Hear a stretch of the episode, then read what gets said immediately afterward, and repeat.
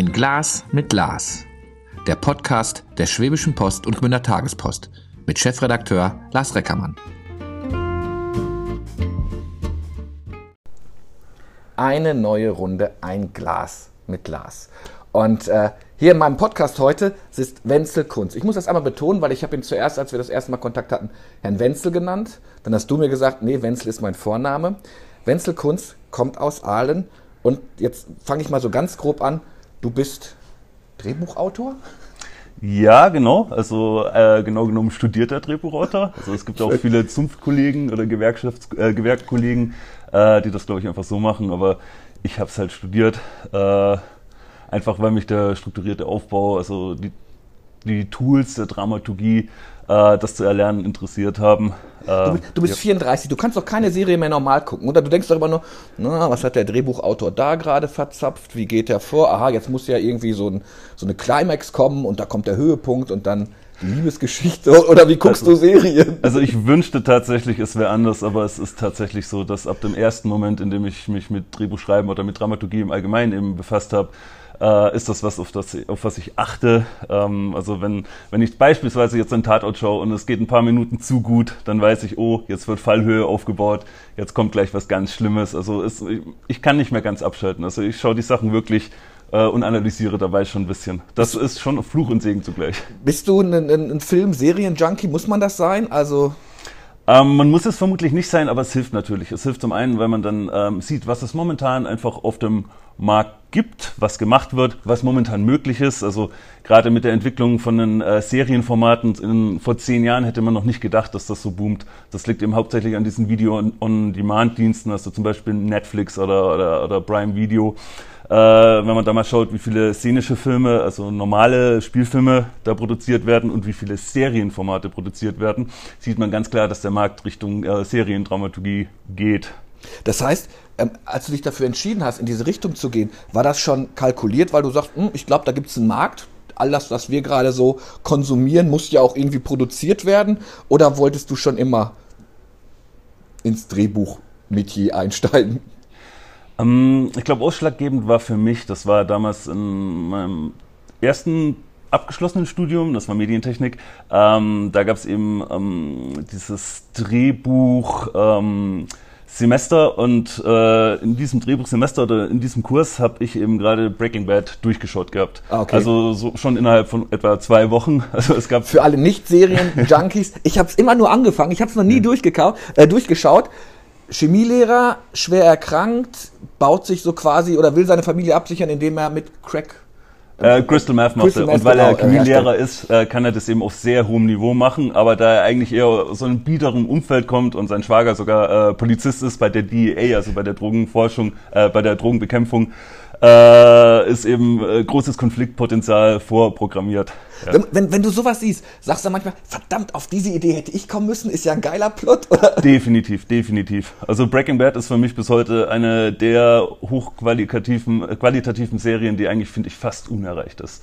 Also es werden viele äh, teure Serien produziert nach wie vor, ähm, aber einfach die, die, die Tiefe, äh, die verschiedenen Stränge, die erzählt werden, äh, das dramatische Element, aber auch die, die obskure Komik, die einfach vorkommt, aufgrund der Charaktere, die aufeinandertreffen, ist das für mich immer noch also mit Abstand auf Platz 1. Jetzt muss ich einmal, weil ein Podcast hat ja nun mal diese Schwäche, wenn ihr auf unsere Homepage geht, schwäbischepost.de, seht ihr auch ein Foto von, äh, von Wenzel. Ähm, wenn ich so ein Drehbuchautor denke, habe ich wahrscheinlich, ähm, weil ich Traditionist bin, so eine, einen äh, sehr schmalen, filigranen Menschen vor mir, der permanent so einen Stift hinterm Ohr hat und so durch die Gänge huscht. Du bist durchtrainiert, du könntest Conan spielen, sage ich jetzt mal. Also das, das sind schon Oberarme, das habe ich als Oberschenkel. Ähm, dieses Klischee erfüllst du ja gar nicht. Oder es wäre doch schon eine Geschichte über einen Drehbuchautor, der eigentlich eher der Rocky ist. Wobei Sylvester Stallone schreibt ja auch Drehbücher. ja, ja, und, und, und natürlich auch sehr erfolgreich. Ähm, ja, das war, es war für mich war Sport immer äh, auch schon zeitgleich äh, so ein Ausgleich einfach, den ich äh, gebraucht habe, seit es jetzt damals im, im ersten Studium irgendwie, als es dann Richtung Richtung auf schwere äh, Prüfungen lernen irgendwie, als es darum ging oder dann, wenn man eben stundenlang irgendwelche Thinktanks gebildet hat und über irgendwelche kleinen Details diskutiert und dann raucht der Kopf irgendwann und dann gibt's die Kollegen, die dann halt irgendwie dauernd Zigarettenpausen machen und ich habe dann halt früher bin ich laufen gegangen, weil das ein schöner äh, Weg für mich war, einfach um den Kopf frei zu kriegen. Mhm. Jetzt ist es halt eher ein bisschen äh, Kraftsport geworden. Also ich habe da immer auch einen Ausgleich gebraucht. Jetzt diplomierter Drehbuchautor sogar, ne? Ähm, musst du quasi jetzt Klinken putzen gehen, um Ideen zu haben? Wie, wie stelle ich mir deinen jetzigen oder späteren Arbeitstag vor? Also so, ich finde das ja schwer, so, so auf ein Tag hat acht Stunden, jemand geht in ein Büro, schafft etwas. Du kannst, du musst doch auch ein Mindsetting haben, dass jetzt habe ich Lust zu schreiben, jetzt habe ich eine Idee, vielleicht habe ich mal keine Idee. Da, kannst du das, kannst du das minütlich abrufen? Nein, also das ist tatsächlich natürlich schwierig. Und immer dann, wenn man eine persönliche Leidenschaft, wie eben das Drehbuchschreiben oder die Dramaturgie, wenn man eine Leidenschaft zum Beruf macht, kommt man eben manchmal in die verzwickte Position, dass man jetzt seine Leidenschaft, auch wenn man in dem Moment gar keine Lust hat, ihr nachzugehen, äh, dass man es trotzdem machen muss, dass man äh, trotzdem arbeiten muss, dass man schreiben muss. Äh, als Autor ist es sicher auch so, natürlich hat man selber Ideen und Gedanken, wo man denkt, oh, das würde ich gerne mal realisieren, da möchte ich drüber schreiben. Aber man muss natürlich am Ende des Tages auch bedenken, es ist ein Beruf. Mit diesem Beruf möchte man auch Rechnungen bezahlen. Sprich, äh, eine gewisse Kompromissbereitschaft äh, ist immer, immer vonnöten. Und das ist allgemein beim Film sowieso äh, der Fall, weil selbst als Autor, der ich ja das Grundkonstrukt von der Serie oder von einem Film erschaffe, bin ich ja nur ein kleiner Teil, ein einzelnes Gewerk. Gewerk sagt man beim Film bei den verschiedenen Kategorien eben, die es gibt, also der, der Autor, der Regisseur, der Produzent. Dann, dann kommen die ganzen äh, Nachbearbeitungen, dann kommt äh, der Ton kommt noch dazu, eventuell noch die Filmmusik. Also man ist eh bloß ein kleines Rädchen.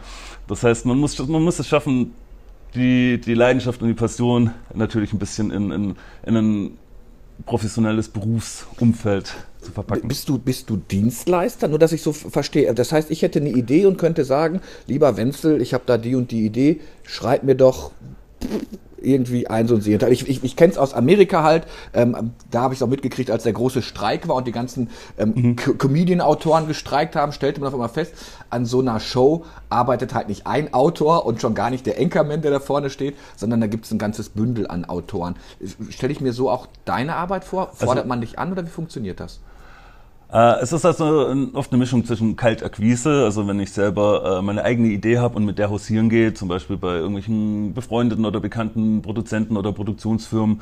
Ganz wichtiges Stichwort sind hier die Film- und Serienfestspiele. Da werden nicht nur irgendwelche Premieren äh, abgehalten oder Fachvorträge eben aus der, aus der Wirtschaft, aus unserer Industrie gehalten, da wird auch viel genetworked. Mhm. Und das ist einfach äh, eine der elementarsten, also der wichtigsten Grundlagen, die man halt in, in der Branche braucht. Das sind die Beziehungen, also dass man sich früh genug, gut genug vernetzt, wo jetzt auch wieder an der Stelle dass ähm, mein Studium ins Spiel kommt. Weil wenn 300 Filmschaffende zusammen studieren, findet zwangsläufig eine Vernetzung statt. Aber Klar. es kann durchaus sein, dass zum Beispiel ein Produzent oder ein Producer auf mich zukommt und meint, hey Wenzel, wir suchen jetzt gerade was hier mit einer tragischen Figur, zum Beispiel alleinerziehende Mutter, Mitte 30, Berlin, kommt mit Heroin in Kontakt, alles ganz schlimm. Äh, Zielgruppe sind aber trotzdem zwei oder drei Generationen, also das muss auch die Mutter mit der 16-jährigen Tochter schauen können, während dann die 70-jährige Oma noch irgendwie mit auf dem Sofa sitzt. Äh, so gesehen bin ich schon Dienstleister auch. Okay, das ist. Ähm, Gibt es da Ausschreibungen? Also sagt man, hallo, ich suche jetzt jemanden und dann guckst du mal rein, so wie so ein Gewerk. Und, ach ja, da hätte ich Lust zu, musst dich dann bewerben. Das gibt es tatsächlich teilweise. Echt? Also zum einen natürlich, äh, wenn man jetzt sieht, dass die meisten Fernsehsender eben auch ihre hauseigenen Produktionsfirmen haben. Bei denen kommt es tatsächlich vor, dass man dann sogar auf der Webseite zum Beispiel oder auf den Social Media äh, Kanälen dieser Sender oder dieser Firmen sehen kann, äh, dass sie gerade neue Inhalte suchen, wo dann auch äh, ein gewisses Thema vorgegeben ist. Äh, und da bewirbst du dich dann drauf, sozusagen? Da, da, da kann ich mich drauf bewerben. Ich kann es aber auch genau andersrum machen. Ich kann sagen, ich habe jetzt hier äh, meine Idee entwickelt. Ich habe jetzt zum Beispiel ein Serienkonzept, ein Treatment. Das kann ganz kurz sein, drei bis fünf Seiten, in denen ich das irgendwie grob abreiße. Also im Serienfall jetzt einen kleinen Staffelbogen äh, konzipiere, um was es eben geht in der ersten Staffel, die Charaktere ein bisschen entwerfe, alles ein bisschen dreidimensional mache, also dass man, dass man das auch fühlen kann. Also ich, ich gebe dann auch Mutbilder dazu, also Stimmungsbilder, in denen ich eben sage, hier mein, Haus, mein Hauptdarsteller, der Klaus jetzt mal beispielsweise, der sieht so ein bisschen aus wie Till Schweiger und dann mache ich auch ein Till Schweiger-Foto da rein, einfach damit derjenige, der das dann liest, der Redakteur oder der Produzent, das eben äh, sich auch ein bisschen besser vorstellen kann. Wo, wenn du deine Karriere jetzt mal so aufsetzt, wo stehst du? Bist du am Anfang und fängst gerade an, dir einen Namen zu machen? Kenne ich schon was von dir? Oder äh, wie würdest du dich selbst ähm, äh, also, einschätzen? Was von mir kennen jetzt äh, vermutlich noch nicht. Ich bin jetzt letztes Jahr im August, bin ich äh, Corona-bedingt erst mit meinem Diplom fertig geworden mhm. und dann wiederum auch pandemiebedingt sind eben die meisten der äh, Film- und äh, Serienfestspiele äh, ausgefallen, leider Gottes. Also es wurde zwar viel online gemacht, aber das ist natürlich nicht dasselbe. Ja, klar. Ich bin jetzt momentan dabei, also ich kann es nur ganz grob anreißen, ähm, dass ich eben für das ZDF, die haben äh, ein Krimi-Format, das ist ein Serienformat, äh, da habe ich mehrere ähm, Einreichungen jetzt momentan, aber das ist eben öffentlich-rechtliches, da dauert es immer alles ein bisschen länger, bis man da äh, ein Feedback bekommt, ja. aber ganz generell kann man schon sagen, dass ich da noch am Anfang stehe. Ja, ja. Also machen wir auch ein bisschen Werbung jetzt. Wir haben, wir haben ja noch ein bisschen Zeit zu plaudern. Ähm, wenn jemand äh, einen tollen Drehbuchautor sucht, ähm, muss er sich mit dir in Verbindung setzen. Woran mache ich denn fest, dass du gut bist? Also ich, ganz praktisch, ich, ich, ich habe eine Idee, komm zu dir und sag dann, zeig doch, was du drauf hast. Dann würdest du mir diesen drei bis fünf Seiter machen und dann guck mal, das könnte was sein. Und äh, am Ende, wenn es dann, dann zum Deal kommt, hast du da nicht, könntest du das Problem, dass das ZDF sagt, naja, ist ganz gut, aber danke mal für die Idee. Ähm, darfst auch bei uns ein, eine Folge schreiben und die anderen gucken, suchen mal, was wir dann für Autoren kriegen. Hast du sofort immer dein Urheberrecht da dran? Ich weiß gar nicht, wie das bei euch geregelt ist. Naja, ich bin ja äh, geistiger Urheber. Mhm, okay. Und das ist tatsächlich ähnlich wie ähm, bei normalen Büchern. Äh, da ist es ja, wenn mich nicht alles täuscht, sind das bis 70 Jahre nach dem Tod des Autors. Äh, hat dann, haben dann quasi die Nachfahren theoretisch sogar noch äh, das Urheberrecht. Ich kann aber die Nutzungsrechte einzeln verkaufen. Also ja. ich kann sagen, ich ähm, verkaufe jetzt die Nutzungsrechte äh, zum Beispiel für den deutschsprachigen Raum, was dann in dem Fall eben Deutschland, Österreich und die Schweiz wäre, äh, dass man das dafür dann verkauft. Man kann das dann separat noch machen. Sollte dann zum Beispiel mal was ins Englische übersetzt werden, dann wäre das dann gleich wieder ein, ein, anderer Markt, was dann auch wieder neu verhandelt werden müsste. Ähm, es empfiehlt sich, es empfiehlt sich, wenn ich das noch sagen darf, es empfiehlt sich früh genug äh, nach einer Agentur zu schauen. Nicht, ja. weil das irgendwie hochgestochen klingt, wenn man sagt, ja, ich, das können Sie mit meinem Agenten aushandeln. Es ist aber einfach so, dass das die Filmbranche oder auch die Fernsehbranche an sich ist äh, leider eine knallharte Branche. Und gerade als Autor, der eben oft ein bisschen benachteiligt wird, obwohl er ja eigentlich geistlicher Vater äh, von so einem Film ist, ähm, ich, ich als Autor, ich sag so, kann mich nicht selber um komplett alle Vertragsverhandlungen kümmern, weil ich dann vermutlich aufgrund meiner Unwissendheit ähm, benachteiligt werden würde. Ja, okay. Ja. Hast du schon einen Agenten oder soweit bist du noch nicht? Auch da will ich noch nicht so viel zu sagen. Ich okay. habe ich hab, ich hab schon äh, gewisse Verhandlungen äh, hinter mir. Es stehen noch Sachen in der Schwebe. Also wie, wie stelle ich mir das dann vor, wenn du, ähm, äh, wir haben schon gesagt, dass du sehr sportlich bist, kreist immer irgendwas mit einer Idee und dann kommt irgendwas, hast du immer einen Stift und einen Block dabei, sprichst du immer auf dein Handy drauf oder ähm, äh, wie, wie, wie bist du da strukturiert? Also wenn also Stift und Block habe ich nicht immer dabei, aber Ideen kommen tatsächlich oft zu den unpassendsten Gelegenheiten. Also wenn ich jetzt, wenn ich jetzt äh, zum Beispiel bei mir im Dachboden äh, in meinem kleinen Arbeitszimmerchen sitze und aus dem Fenster schaue, auf den Bauernhof gucke, mit meinem Stift in der Hand rumschwinge und mir denke so Muse, Muse, jetzt küsse mich doch endlich, dann passiert meistens nicht.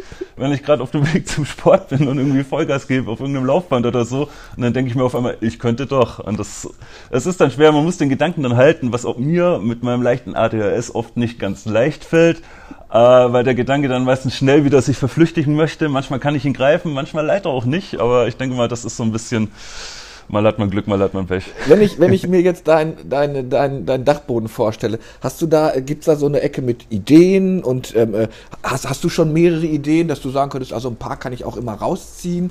Ähm, oder wartest du, bis es echt bis, bis zur Platzreife kommt? Also ich bin eher so ein Typ, der macht einfach mal und gucken, was dann so bei rauskommt. Also ich würde nicht alles immer bis zum letzten Projektabschluss durchplanen, was auch viele Kolleginnen und Kollegen, hättest es mal gemacht. also es kommen natürlich lang nicht alle Ideen und Konzepte, die man hat, äh, zur Realisierung. Also es ist, man spricht da schon immer von den, von den Stoffen, die man bei sich zu Hause in der Schublade liegen hat. Also das kann, manchmal sind das natürlich schon ein bisschen weiter formulierte Gedanken ähm, auf mehreren Seiten, wo man sich schon mehr Gedanken zu gemacht hat, weil man einfach, denkt, so, hm, die Idee ist gut, die sollte ich jetzt nicht einfach so weglegen. Manchmal sind das dann aber auch nur drei, vier Zeiler, wo einfach ganz grob eine kleine Grundidee irgendwie äh, mal niedergeschrieben wurde.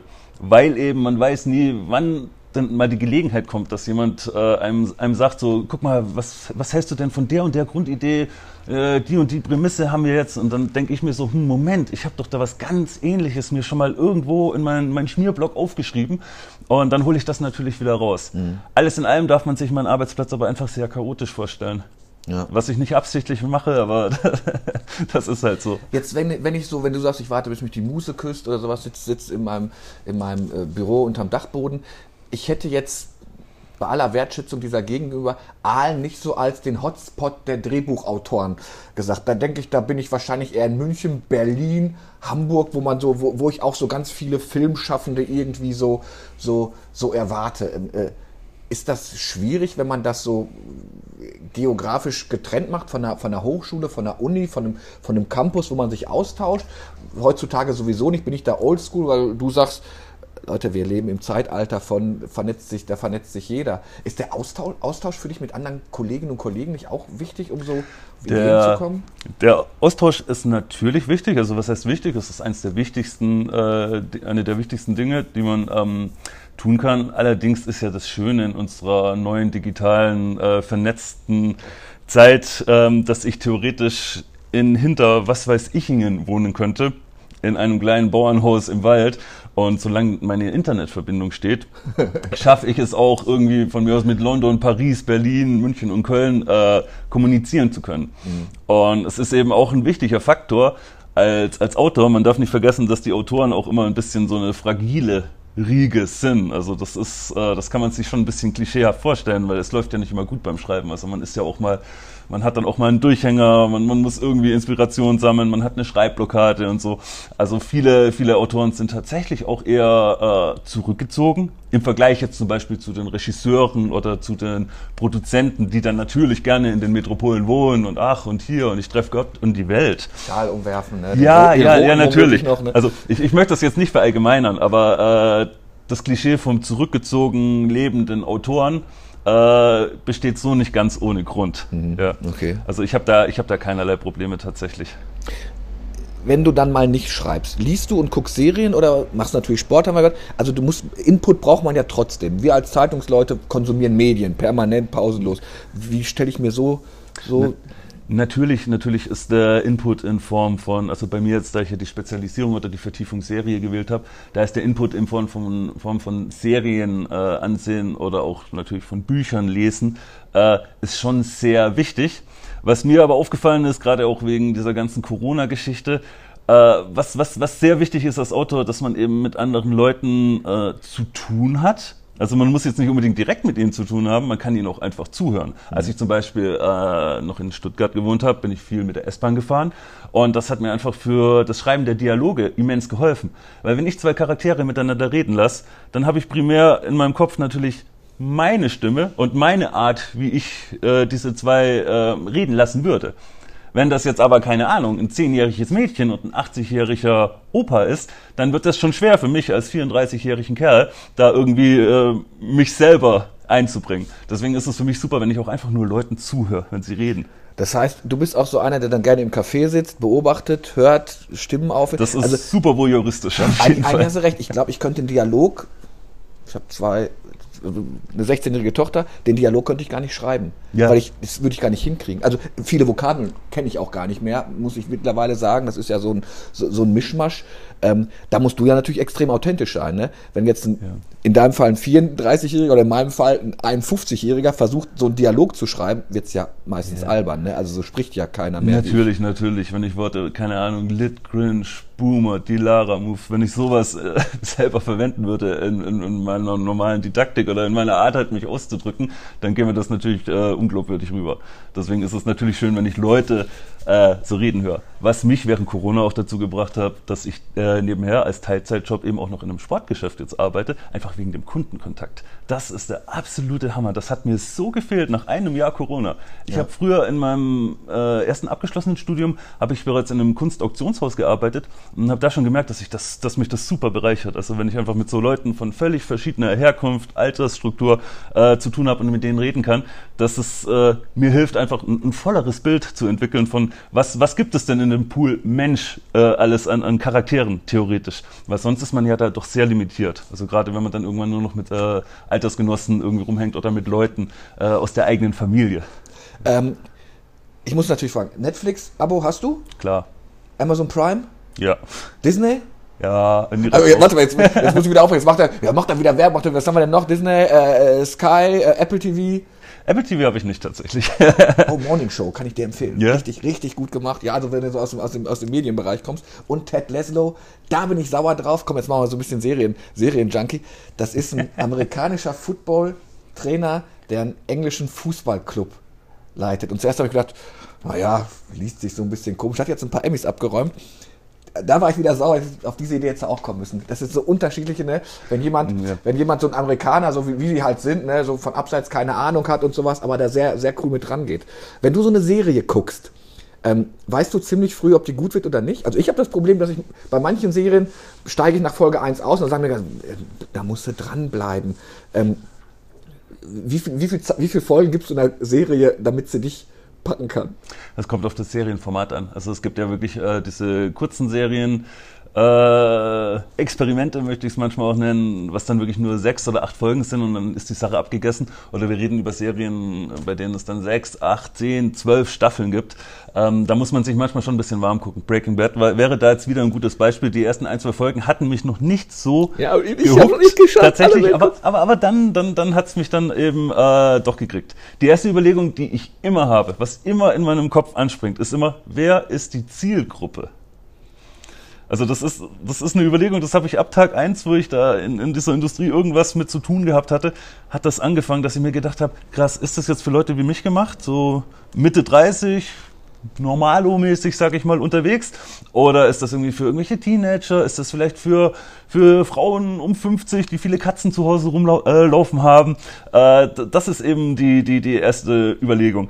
Und da ich dann mir auch immer gerne den, den Background anschaue von der Serie, also wer, wer hat das konzipiert, wer hat das irgendwie, wer hat das gemacht, welche Schauspieler sind da drin, waren die Schauspieler, die jetzt wirklich die Rollen spielen, war das die erste Wahl oder hatte irgendjemand äh, gar keinen Bock auf die Rolle und deswegen ist es jetzt hier der Schauspieler geworden. Ähm, Du hast gesagt, du bist mehr so für, für, für, für den Dramabereich zuständig. Das heißt, das sind auch bei dir eher, eher ernstere Stücke oder äh, geht es auch, sagen, Breaking Bad, weiß ich ja nicht, ist das jetzt Drama, ist das Comedy? Das ist ja, das ist ja alles, das ist das also Dramedy, um äh, so ein Mischformat zu nennen, ja. äh, würde ich jetzt nicht ganz sagen, es ist schon eher äh, dramatisch. Aber ich habe ja nicht von Drama, sondern von Dramaturgie geredet. Okay, ja. Und damit ist ja einfach nur die erzählerische Struktur gemeint, ob ich jetzt eben ganz kla klassisch Aristoteles-mäßig in der Dreiaktstruktur mich bewege oder um noch was Altes aus der Besenkammer zu holen, die ganz klassische Heldenreise einfach, die man eben als Blaupause auf die ganzen großen Filme, zum Beispiel die ersten Star Wars-Filme ja. einfach legen kann, so äh, Ruf zum Abenteuer, so Verwehrung, Aufbruch, äh, die Gefährten. Es ist immer, es ist irgendwie immer gleich strukturiert, weil das eben funktioniert, weil man das, äh, das eben erwartet. Aber ich würde von mir schon sagen, dass ich eher versuche, dramatische Dinge zu schreiben, weil, weil mich einfach äh, seelische Abgründe äh, immer schon, schon interessiert haben, was passiert, wenn eine Figur, die eigentlich gut stituiert im, im Leben steht, wenn, wenn die plötzlich komplett aus ihr aus der Bahn geworfen wird. Keine Ahnung. Was Schlimmes, Kind stirbt, Frau stirbt, beide sterben. Was passiert dann? Also was für Abläufe werden da äh, angestoßen? Was ich gemerkt habe im Laufe der Zeit ist, dass selbst wenn ich versuche, ein ultra ernstes Thema zu bearbeiten, dass es manchmal äh, Situationskomik gibt, die dann entsteht. Weil wenn man versucht, Komik zu schreiben, also lustig zu sein, dann wirkt es manchmal ein bisschen verklemmt und gewollt, also mhm. so unter Zwang. Wenn sich das dann in einem todernsten Thema ergibt, dann ist es super lustig. Also die meisten super lustigen Figuren sind gar keine so Klamauk-Leute, sondern die sind ja überzeugt von dem, was sie tun.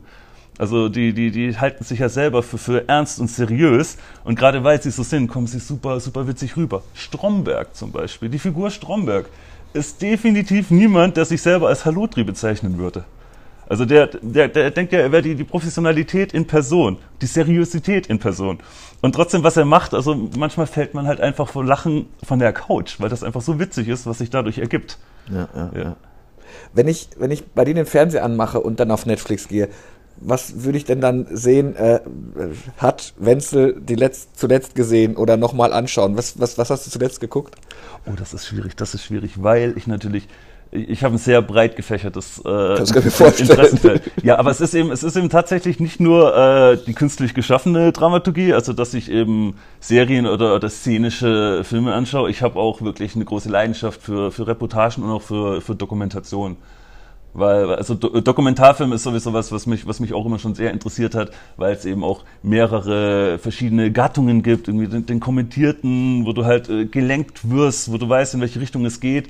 Äh, solche Dokumentarfilme haben dann tatsächlich oft auch ein Drehbuch, was man gar nicht denkt, wenn es dann darum geht, dass irgendwie die Tigerbabys in der Steppe, die der Kameramann beim Aufwachsen irgendwie beobachtet, äh, wenn, wenn die dann auf einmal Namen haben und die werden begleitet und werden sie es schaffen, das erste Mal selber zu jagen. Und das ist natürlich von dem Autor von hinten bis vorne so geschrieben und es sind irgendwelche Tiger dabei gefilmt worden, ja. Oder aber auf der anderen Seite der Dokumentarfilm, der halt einfach nur unkommentiert die Bilder zeigt. Also das finde ich einfach immer interessant, wie der Blickwinkel, aus dem äh, ein Geschehen eingefangen wird. Das äh, ist dann bei einer Serie auch interessant. Weil es gibt ja auch, wenn man da jetzt äh, bis hin zu Berliner Schule geht, was dann einfach im, im, im Dramaturgischen so ist, dass es völlig unkommentiert ist. Also du hast teilweise, wenn jetzt hier in einem Raum ein Dialog stattfindet, die Kamera steht in der Ecke, filmt auf die Protagonisten. Auf einmal gehen beide Protagonisten streitend raus, die Kamera bleibt trotzdem in der gleichen fixen Perspektive. Das gibt einem das Gefühl, dass es authentisch ist, dass es echt ist, obwohl es eigentlich auch gestellt ist. Also deswegen. So hat Stromberg mich ja damals auch gekriegt, weil ja. ne, dieses immer irgendwie wird die Kamera so, du wusstest ja nicht, dass jetzt, sollte das so eine Art Dokumentation über Stromberg, sollte es ja sein, aber dann ist sie da, dann macht man wieder was yeah. zu und dann. Ja, das ist halt wie, wie ein Mockumentary-Format ja, eigentlich. Also das dann so tut, als wäre es äh, dokumentarisch, äh, es eigentlich aber gar nicht ist. gibt so, gibt so, gibt so, ähm, äh, es gibt ja so ein paar Serien, wo ich, wenn ich mit Freunden manchmal drüber spreche, und das ist ja nun mal ein großes Thema, ne? Irgendjemand, hast du was, was du empfehlen kannst? Man guckt ja meist gesehen, meist geguckt oder sowas. Gibt es so eine, wo du sagst, die wird total unterschätzt? Also die, du findest die gut, aber. Also ähm, als das rausgekommen ist, wenn man mal bei deutschen Serienformaten bleibt, was mich sehr vom Hocker gehauen hat, waren vier Blogs. Mhm, okay, habe ich noch nicht gesehen was auf jeden Fall, auf jeden Fall nah am Zeitgeschehen ist. Also es geht eben um diese große Berliner äh, Clan-Familie, die eben auch in dem Drogengeschäft äh, tätig ist. Dann äh, aber auch versuchen, manche versuchen dann ein normal gut bürgerliches Leben rauszukriegen, schaffen es dann aber nicht. Also das fand ich sehr, sehr, sehr gut gemacht und für deutsche Verhältnisse auch wirklich nah ähm, am großen Kino. Was ich noch empfehlen kann, äh, da kenne ich auch von der Filmakademie indirekt die, die Regisseurin und die Produzentin, das ist Dark, also wie dunkel. Das ist äh, eine Netflix-Produktion, ist aber aus Deutschland. Und da die erste Staffel, also das hat mich schon auch richtig, richtig vom Hocker äh, gehauen das ist dann auch was, wo ich dann nachts um halb zwei denke, ja, ich muss morgen um sieben raus, aber komm, eine Folge geht noch. Ja, ja, also das ist, da hört man dann irgendwann morgens die Vögel draußen zwitschern und merkt gar nicht, dass man irgendwie fast eine ganze Staffel angeschaut hat. Das, das kann ich wirklich wärmstens empfehlen. So diese, diese Blockbuster-Nummern, die dann immer gaben, Game of Thrones, muss man das gesehen haben als Autor oder nicht? Weil du eigentlich ja schon geschrieben hast, das ist ja die klassische Heldenreise auch und, und alles, ja, alles ganz, drin. Ganz, ganz klassisch. Sagst du dann, also, nee, das, das ist mir schon zu viel Mainstream oder guckt also, man sowas, wenn man es gesehen haben muss? Mir persönlich ist das tatsächlich, äh, naja, was heißt ein bisschen zu Mainstream? Es geht immer drum bei solchen großen Produktionen, die einfach extrem viel kosten, da geht es einfach darum, dass sie das allein auch schon wieder reinspielen. Game of Thrones jetzt im Speziellen hat mich nicht ganz so abgeholt, äh, weil ich einfach dieses Fantasy- und Mittelalter-Element, das, das war noch nie so ganz meins. Also, aber ich verstehe voll und ganz, ich verstehe sowohl von der Besetzung, vom Drehbuch, äh, vom, vom Szenenbild, ich, ich verstehe komplett, dass das so, dass das so gehypt wurde und ja. dass, dass das so dermaßen erfolgreich war. Also das, ich kann es auch empfehlen. Also meins war es eben nicht. Was äh, äh Wann sagst du, wann du es geschafft hast? Sagst du, ich bin jetzt eigentlich schon mit meinem Leben so im, Einklang, alles, alles gut, ich schreibe da jetzt, also, ah, so einmal möchte ich natürlich mal so einen Punkt setzen bei einem der großen Anbieter. Also wenn ich sehe, was bei Netflix auch dann mittlerweile geht, mhm. ne? Ich habe gesagt, die kommen zu einem, dann sehe ich wieder da, macht eine Netflix-Serie. Ich kenne den Regisseur, liebe Grüße, Peter Torwart, der Bang Boom Bang gemacht hat. Und dann habe ich auf einmal habe ich wieder gesehen, da tauchte bei Netflix wieder ein Film auf. Da hat er so eine, so eine, so eine Vampirnummer äh, verkauft anscheinend an Netflix. Ich weiß gar nicht, wie das, wie das funktioniert. Hast du irgendwie so einen Lebensplan, wo du sagst, an dem Tag möchte ich gerne da und da sein? Oder ähm, bist du einfach ein glücklicher Mensch, der sagt, irgendwas kommt schon? Also dieses geplante und dieser lineare Karriereweg, äh, das habe ich aufgegeben. Also ist, ich ich habe bereits jetzt, glaube ich, in meinem, mit zarten 34 gemerkt, dass es eigentlich immer anders kommt, als man denkt. Mhm. Also sei es jetzt, äh, wohin es einen verschlägt, was man, was man beruflich macht. Ich möchte mir noch nicht mal äh, die Option verwehren, dass ich äh, irgendwann mit meiner dramaturgischen Ausbildung irgendwas anderes mache, als Drehbücher zu schreiben. Also ich finde natürlich auch ganz normale Bücher finde ich interessant oder Theater hat mich auch äh, immer schon gereizt. Deswegen, also ich, ich, ich verfolge jetzt nicht irgendwie einen Punkt, dass ich sage, hier, jetzt möchte ich mal hier in den Credits im Netflix-Abspann drinstehen. Weil wenn ich mich da zu sehr darauf konzentriere, dass das irgendwann eintreten soll, dann passiert das eh nicht. Jetzt ähm, haben natürlich ähm, Milliarden Leute unseren Podcast gehört und sagen, hm, den Wenzel möchte ich jetzt mal gerne kennenlernen, ich habe da eine Idee. Wie komme ich A in Kontakt zu dir und B, wenn ich dann sage, ich hätte da eine Idee, könntest du damit rumhieren, sagst du auch manchmal, nee, an den Charakter, da habe ich keine Lust zu, das, das, das, das will ich nicht oder wagst du dich erstmal an alles, an alles ran? Also als erstes die Kontaktaufnahme ist eigentlich, wenn man meinen Namen Wenzel Kunz weiß, äh, relativ einfach, weil ich einfach auf den meisten Social Media äh, Netzwerken vertreten bin. Ob das jetzt die professionelleren sind, also LinkedIn zum Beispiel, da findet man mich problemlos, aber auch auf Facebook irgendwie kann man mich da natürlich äh, erreichen.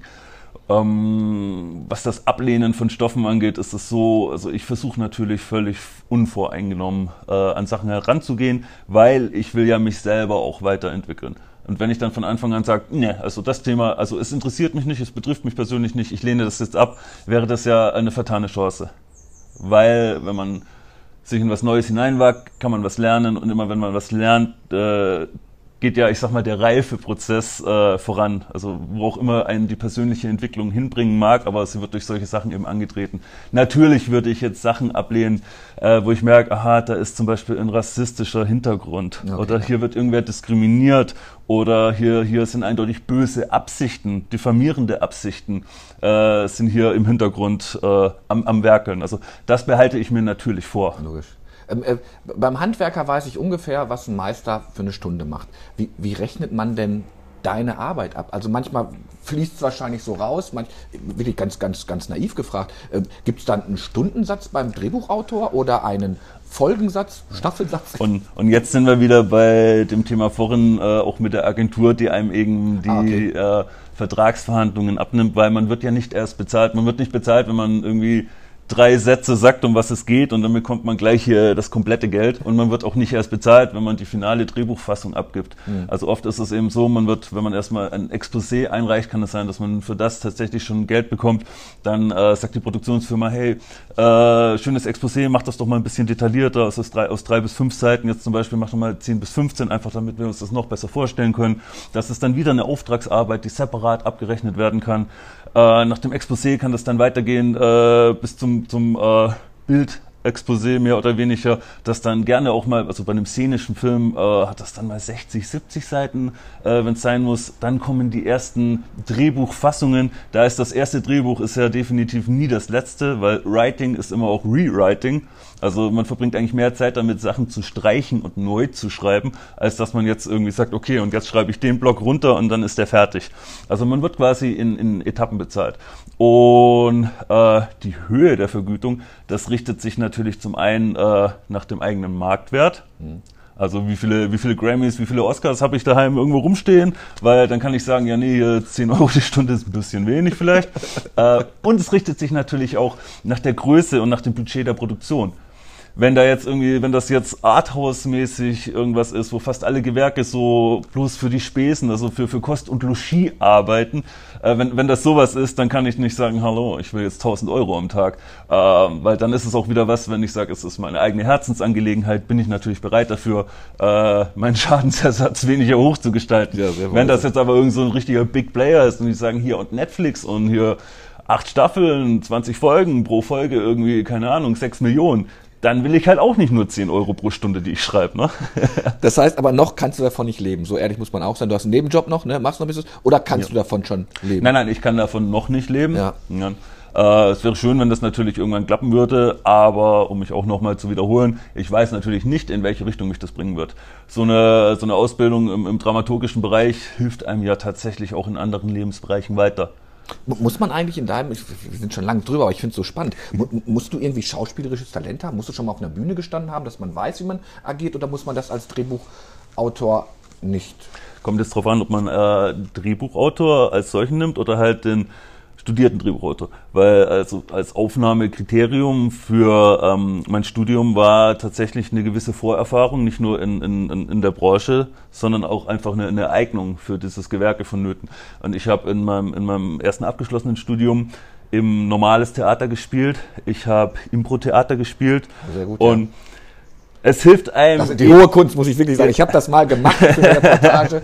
Unglaublich, wie, wie, wie Ja. anstrengend. Ich war noch nie in meinem Leben so nervös wie bei diesem, bei diesem Impro-Theater-Auftritt. Also, Und, und da sind wir auch schon am unangenehmsten Punkt, also den es gibt in meinem Beruf, das ist eben, dass die Stoffe vorstellen.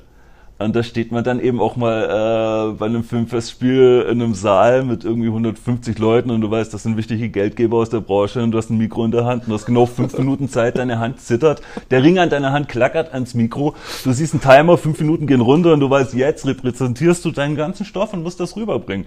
Und äh, da hilft es natürlich, wenn man eine gewisse Erfahrung hat, äh, in, in Rhetorik oder wie man, wie man eben auftritt oder zumindest mal, dass seine Mimik nicht völlig entgleist, äh, wenn man, wenn man, wenn man sowas macht. Also es hilft schon, es hilft schon, wenn man in, da nicht unvorbelastet ist. Wenzel Kunz, 35 Minuten haben wir jetzt gesprochen. Ein Glas mit Glas. Alle Folgen vom, äh, von diesem Podcast seht ihr und hört ihr auf schwäbischepost.de, Tagespost.de. Wenzel, toll, dass du bei mir warst. Das hat richtig Spaß gemacht. Und vielleicht fällt uns ja noch ein bisschen was ein. Ähm, äh, und wir sehen dich auf jeden Fall mal wieder. Also ich habe da schon ein paar Ideen auf jeden Fall. Ja, nur her damit. Ja, super. Danke dir.